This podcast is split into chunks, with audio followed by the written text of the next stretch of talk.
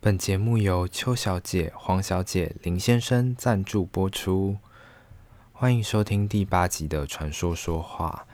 今天呢，要聊的主题就是家训班的下集。对，但在开始之前呢，一定要来大抱怨一下最近的雨怎么会一直下个不停，而且就是那种大暴雨。然后大暴雨可能下一次就算了，一天还给我下个大概两三次。今年的今年我记得有一段时间，不知道是三月多还是四月多的时候，也是疯狂的下雨。然后现在都已经六月了，为什么还六月不是应该要什么午后雷阵雨吗？但没有啊，没有午后，就是午前就开始在狂下。然后今天是用嗯、GarageBand 来录的，之前是用。呃，Apple 内件的录音记录，再把它丢到就是平台上面，就是 Podcast 发布的平台上面剪接。呃，最近有看了一些就是 GarageBand 的教学，然后就想说直接在这上面录，然后直接在上面剪这样子。然后这个软体好像可以玩的东西很多，因为我看有就是很多的呃乐器啊，然后很多音色可以玩这样子。所以感觉以后可以再细细研究，但我目前就是把一些基本 podcast 的功能魔兽，很怕等下自己什么操作错误啊，然后什么就是其实根本都都没在录之类的。在开始之前，还想要讲一件事情是，在挑选麦克风，我不是说就是这个麦克风是朋友赞助的吗？但是我们有一起去光华商场，就是看就是麦克风，然后去了解一下说，诶，那些麦克风用起来怎么样，或者说。麦克风应该要注意哪些事情？搞不好店家可以帮我们介绍一下。结果就是，嗯、我们去了三创的第一家，因为想说三创的店员可能会，嗯、呃，比较热情嘛，因为比较三创感觉比较就是有活力一点，然后感觉比较不会像光华商场一样死气沉沉，所以，呃，应该会就是得到店员比较多的就是关照跟解答。结果我们就去了，他不知道是七楼还是八楼的其中一家吧。店员就是感觉在忙着做其他的客户，然后就没有空理我们。然后我们就是有一点就是在那边待了有点久，就想说看他会不会再主动关心我们。结果那个店员就是过了有点久才过来，然后他就说：“诶，你们是要来看麦克风是不是？”我们就说：“对。”他要说。呃，这个桌上的这个小册子，你们可以回去参考一下，就是上面都已经写蛮清楚的。那就是麦克风这种东西，其实就是你们大概看一下这个小册子，然后上网做一下小功课，呃，你们就会蛮知道，就是自己比较喜欢哪一要哪一种，然后就继续回去服务另外一组客人。然后我心里面想说，你现在是我主管是不是？因为我主管也就是很爱讲这句话，就是说你自己要先做好功课啊，你自己要就是先弄好什么东西。我想说买个东西还要被人家教训，真是好。他也没有到教训啦，只是就是我们只是想说，可能最基本的就是我们大概讲一下我们的需求，那你有没有推荐的这样子？我们是可能我也没有想说他一定要跟我讲，就是到。多么细，多么怎么样的？但是我想说，至少我们可以讲一下我们的需求，然后你有没有推荐什么的吧？就他看起来就是没有，就说请你回去自己做功课好吗？啊，当然就是毕竟广电系的嘛，所以就是大概知道麦克风的一些，就是例如说指向性啊，或者是呃电容式、动圈式，或者一些小基本的知识这样子。但是我还是想说，可以听听看，就是店员的意见，然后再做一下判断。而且就是可能影视用的麦克风跟录 podcast 麦克风可能就是需求就是不太一样，结果他就是用那种态度，好，他态度也没有不好，可是他就是觉得嗯好，所以现在是我连买什么东西都要自己上网 Google，然后做好好细致的功课才能来买嘛。大家不要骂我，会不会已经有人在开始就是想要留言，就是说自己不做功课还有那个没有？我只是想要说，就是我连我的需求都还没有提，然后他就直接说哦，你们要回去做功课。嗯，后来我们就到逛到光华商场，光华商场就比较旧的那栋嘛，结果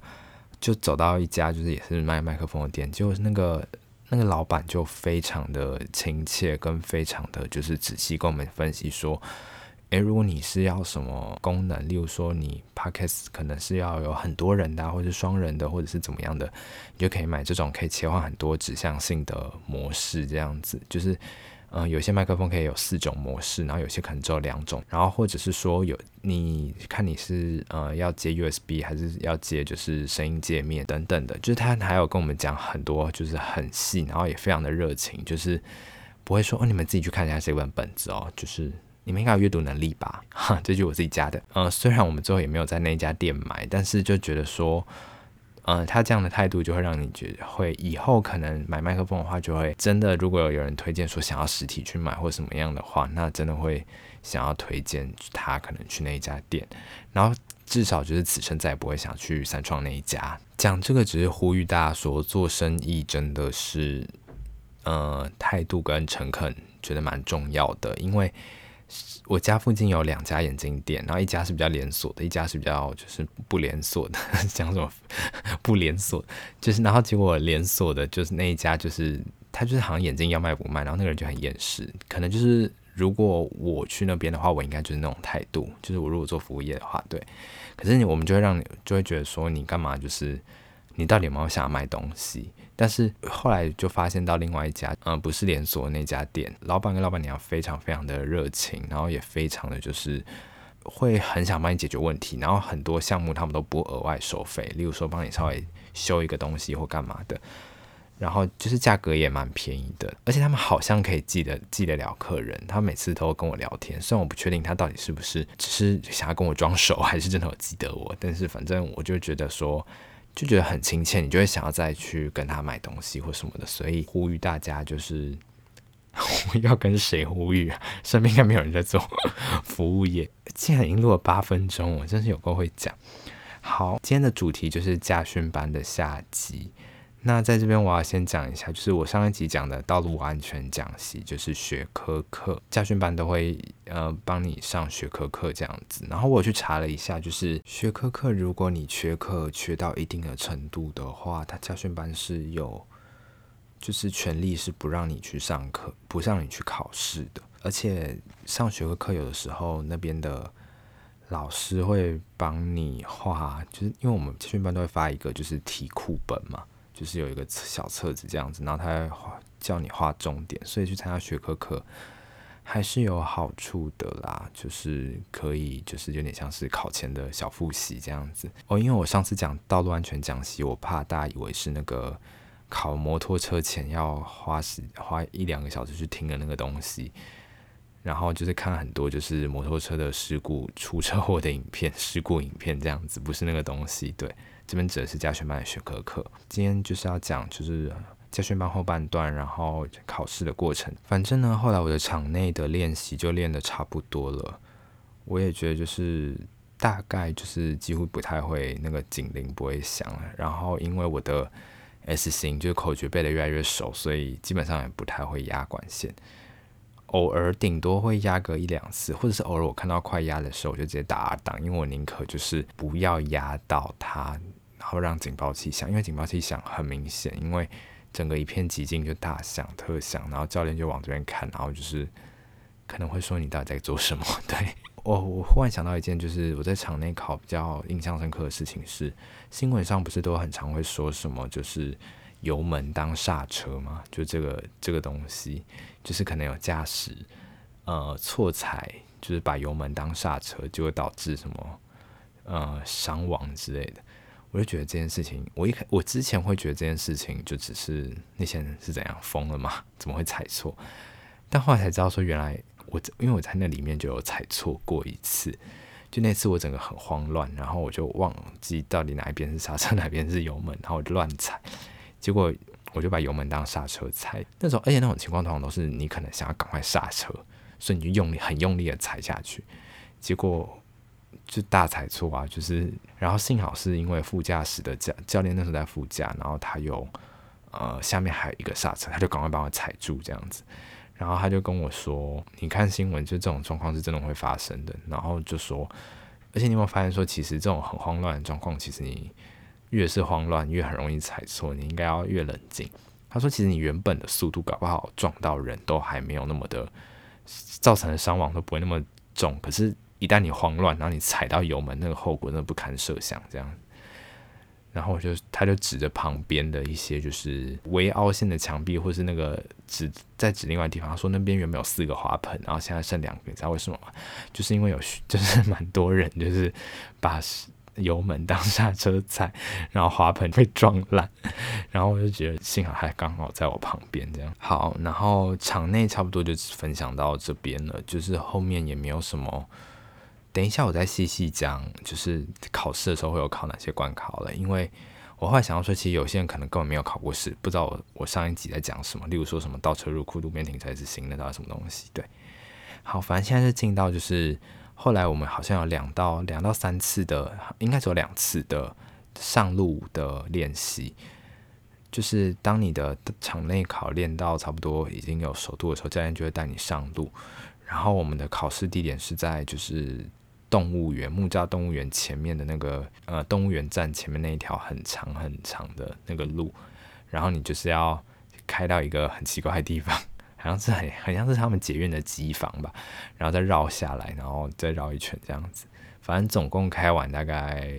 呃五到十分钟吧，就是一段我觉得没有很长，而且难度也还好的路。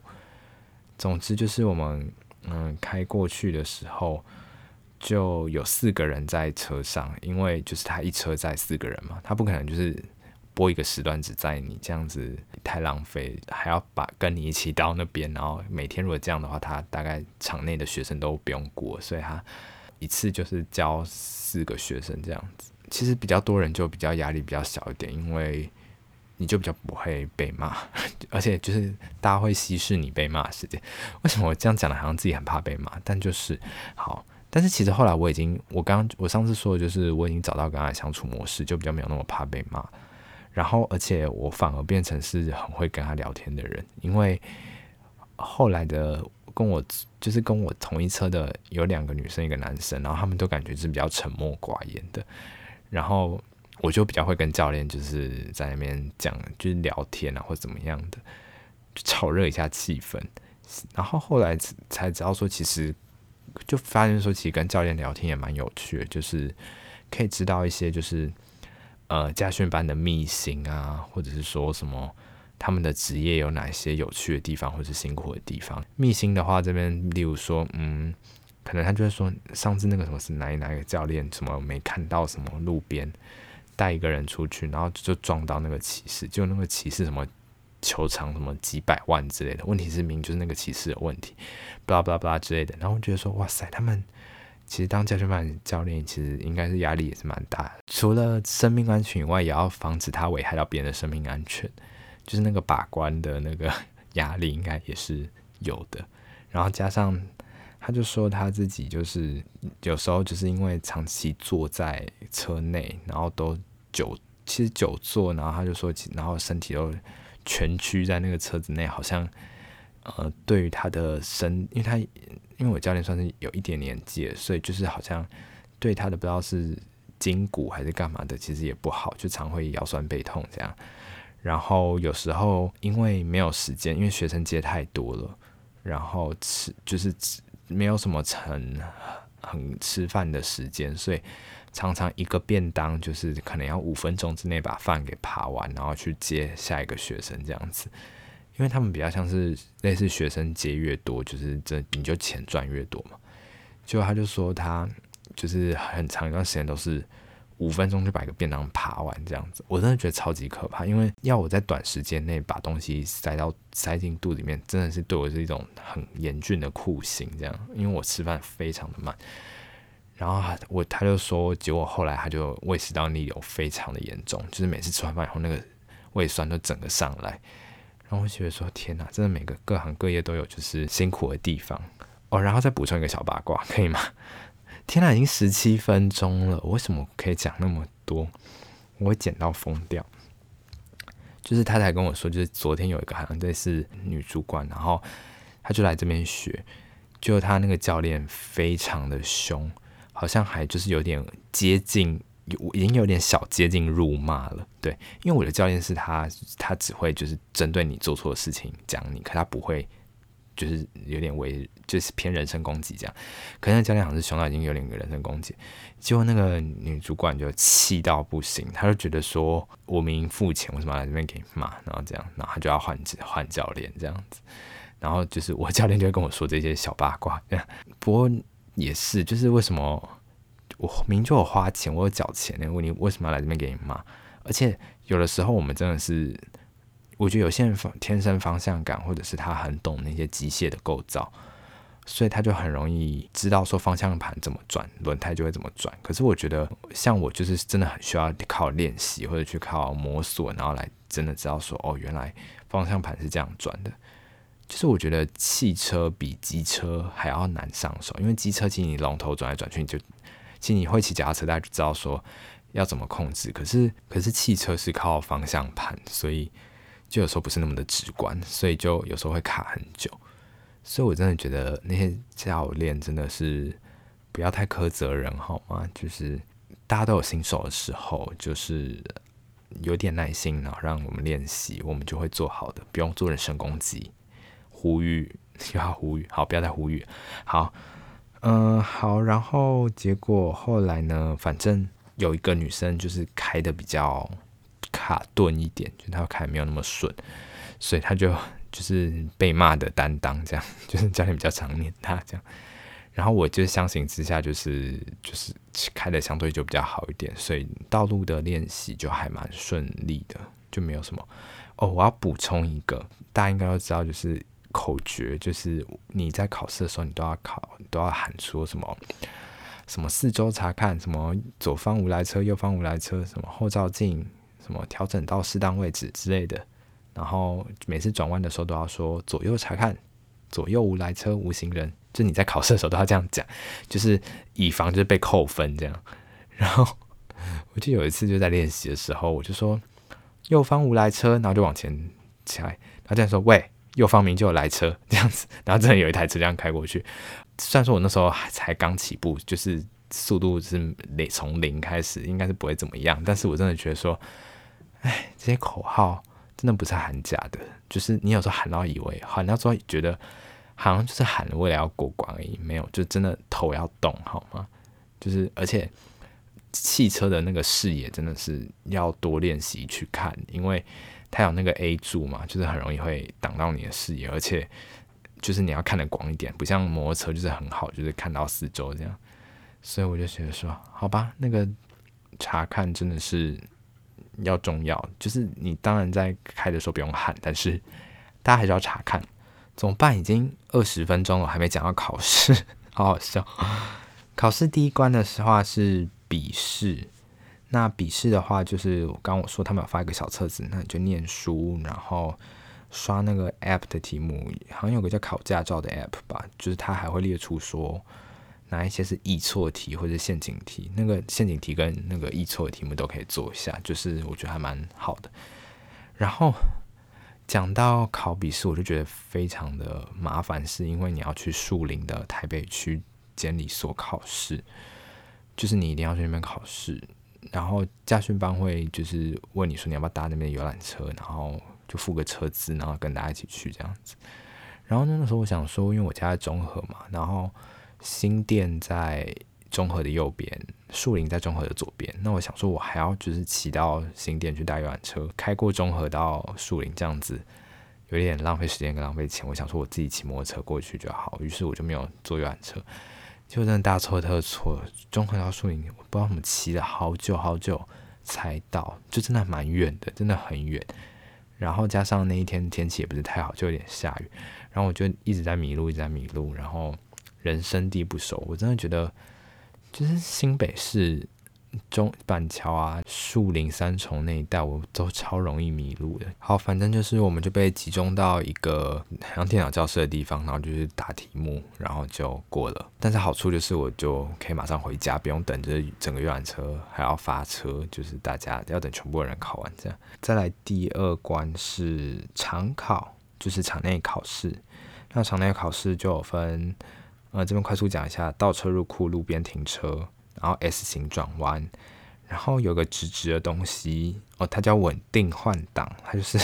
直直的东西，就是它是一条很直的路。然后那好像是 for 手排车用的哦，我是考自排。然后我们教练就很爱，就是说男孩子开什么自排车一定要开手排啊。然后是因为想说，现在还有人在，还有车子是手排嘛？应该有，可是就很少这样。反正就是，如果你是开自排的话，那个。直直的那一关就是几乎没有什么太难的，这样手手排车好像会熄火，但我不知道为什么，不知道原理。其实我到现在好多汽车原理还是不知道，因为我觉得应该有蛮多人是那种汽车迷，就很知道什么打档或者什么的机械背后的原理，或者是就很很多人很喜欢汽车的话就会知道，但我就是不知道，我就是我知道要怎么操作这个使用者界面，但是我不知道背后起运作的原理。最后一个是上坡起步，就是你要在坡上停呃停一下，然后再起步。主要是这些关卡，其他就是一些什么红绿灯啊，然后或者是不要撞到人这样子。反正常考的部分，我那时候去考的时候还算蛮顺的，没有什么太大的意外。只有那个 S 型有一度要快要压到线了。但是后来我就用非常慢的方式缓缓的把它修回来。不过我觉得其实常考算是最难的啦，因为就是前面我刚刚说那三关：倒车入库、路边停车跟 S 型封闭的曲线转弯，这个是最容易不过的。然后相较于路考，其实比较难。对，路考上路考反而比较简单。但第三关就是上路考，然后上路考的话。就是我刚刚说的，在同一个地方，就是动物园前面那一条。然后那天的考官教练还说，就是我们很幸运，就是不是那个最严的，就是有一个很严格的，是很爱挑小毛病。然后这次考官就是，就人还算就是蛮好，就是你呃有做的有做到，然后他不会鸡蛋里挑骨头哦。但是我觉得路考有一个最最最麻烦的地方，就是它的那个红绿灯，就是要看一下，就你要记说你。要考试的这段路上面练习的时候，要记一下你那个红绿灯状况怎么样？因为就台北，我不知道是不是台北还是全世界红绿灯都一样，有时候会小小，就是就是有时候这个红绿灯会很快变成红灯，就是黄，然后可能过个两秒再红，那有的是黄红，反正大家应该知道我在说什么，就是每个红绿灯的那个 tempo 都很难抓。最怕就是说，有时候你绿的时候，然后你已经准备要过去的时候，就忽然变黄，然后就变红。那你这时候就要判断，就是要冲过去还是要刹车。那其实我们教练有告诉我们一个判断方法，我有点忘记，他好像是说离什么几个距离的话就呃不要过去。那如果在那个距离以内，就赶快开过去这样。但是就是我觉得这蛮靠运气的，是因为好像前面有个女生就是黄了红了，然后她还是硬冲过去。那个考官就说你这样闯红灯扣扣分这样。所以我就觉得说，这个真的很麻烦，就是很难判断的。因为你有时候已经开到一个速度了，然后结果你忽然决定说不过的话，你可能刹车就要就会踩得很大力，然后搞不好就被扣一些，就是可能操刹车操作不当之类的。所以那个可能就是练习的时候要稍微记一下那个绿灯的那个转换，红绿灯转换，不然真的蛮麻烦。差不多就是这样子吧。然后考路考的时候就没有发生什么特别的事情。然后反正后来过关了以后。就好像过不到几天多久就可以去领驾照，然后领到驾照的时候，好像有碰到教练，就他就跟我说恭喜，然后以后有空的话回来当助教。然后我心里面在想说，当然表面上就说啊哈哈哈，但心里面就是说哦，再也不要来这个地方，因为我真的会被那个警示的那个铃真的是吓，真的每次他响一次就觉得刺耳到不行，真的会每次听到觉得哦好烦躁这样。不过后来就是跟教练越来越熟，就真的会好像要帮他稍微洗白一下，不然我好像把他前面塑造的是一个好像很就是很难相处的人。但我真的觉得他跟其他教练比算是蛮好的，而且呃他至少还有给一些讲义或者是一些就是电子档的东西，就是他要给你文字，然后还要给你一些操作的影片。哦，对，他还有自己就是。影片来，然后就你可以回家可以复习，不像就是很多可能你上课回去就忘记了。后来发现他其实蛮好聊的，就是你只要想好话题跟他聊，他其实基本上就是蛮好聊的。还是感谢他啦，虽然就是在教学班学到的东西，真的在实际的嗯路路上真的非常的难使用，不太能使用啊，几乎没有一个技能能够使用。应该是说那些原理差不多，可是家训班真的那时候很靠就是。我什么口诀看到什么就转什么，看到什么就转什么，然后你我再一忘记那些东西，其实你就需要花很多时间练习，所以真的还是练习很重要。然后这边想要讲就是说，目前考到驾照到现在，真的上路开大概两三次吧，而且都没有在台北开，是在台中开，这样开过的心得觉得。第一个是，我觉得后面有车子非常的可怕。你其实自己慢慢开骑都还好，但是后面有跟一辆车在后面的时候，我都会很想，就是靠到旁边说：“啊，你先走，你先走。”这样。然后会车的时候也是，因为我看那种台州、台中的乡间小路，有时候要会车，我都很想就直接下车说：“那个先生，你帮我开好不好？”我我真的不行。对，但是真的就是很靠经验啦。就是多累积经验应该就比较好。然后另外再补充一个事件是，有次我喊我爸妈出去，帮我买东西还是怎样的，然后就停在一个就是离家大概开车大概十五五分钟的距离。然后我爸就说：“你要不要这段路让你开回家？”这样我就说：“哎，好啊，我可以顺便呃练习一下。”结果我妈就说：“不要啦，干干嘛让你开？等下万一发生事情怎么办？”然后我就说应该还好吧，这段路很短，而且就只要转一个弯，然后再再转一次就到了。就我妈，你知道她说什么吗？我妈就说现在，因为那时候好像是不知道去年六月还是五月，就是。疫情就是算是一个高峰的时候，他就说现在医院的人手、医护都非常非常的忙，你不要再给人家徒增麻烦。我心里面在想说，你现在是怎么样？自己已经预期说就一定会叫救护车，是不是？有够没有礼貌。然后反正我的话就说算了算了算了。然后我想要讲就是台北的交通真的非常的，我觉得可怕哎，就路很小，然后车子又好多好多好多。我真的不敢在台北开车。我觉得，除非要今天要有一个可能非开不可的因素，例如说，可能我今天可能跑去什么北投工作，或者是什么很远的地方工作，然后真的不开开车是比较快的方法，那可能才才会硬逼着开。不然如果没有那种台北交通那么方便，谁要开车？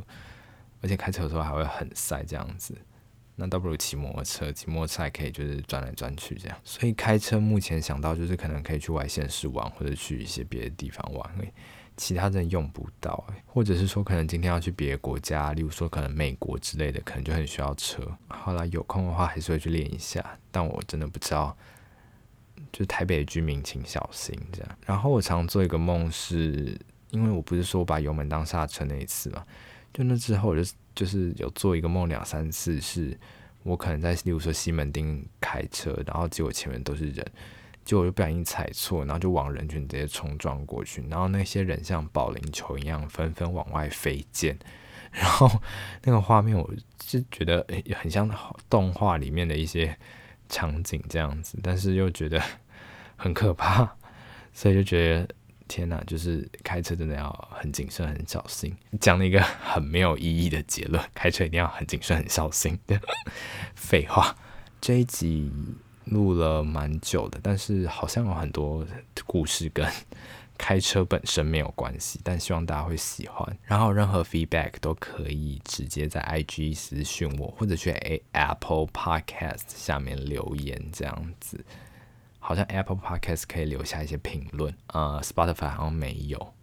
对，然后可以呼吁呼吁大家可以给我五星好评。虽然我我我其实不知道那个五星好评有什么用，就是是会让你的节目比较容易被看到吗？好了，如果不想给五星好评的话也没关系，就是不要来骂我就好，对，就禁止骂人这样子。好，多怕被骂，明明就没有，明明就没几个人在听，那就这样子喽。我希望我今天听起来是有精神的，因为现在现在其实是一点九分了，对，但是我今天应该比较有活力吧。我前一集就是真的好像有被听出来说比较没有活力，所以希望今天的状态是非常 energetic。然后祝大家就是行车平安，然后还没考到驾照的人，如果你有想考的话，也祝你就是考试顺利。可能那个月会比较辛苦，但是撑过去以后拿到驾照的话，就可以带。带人出去玩了，或者是可能就可以去冰岛自驾。冰岛真的很需要自驾。我上次搭了游览车，然后嗯，那个经验可以下次再谈，就没有很好。这样好，就这样子喽。然后谢谢大家收听，大家晚安，或是早安，或是午安，拜拜。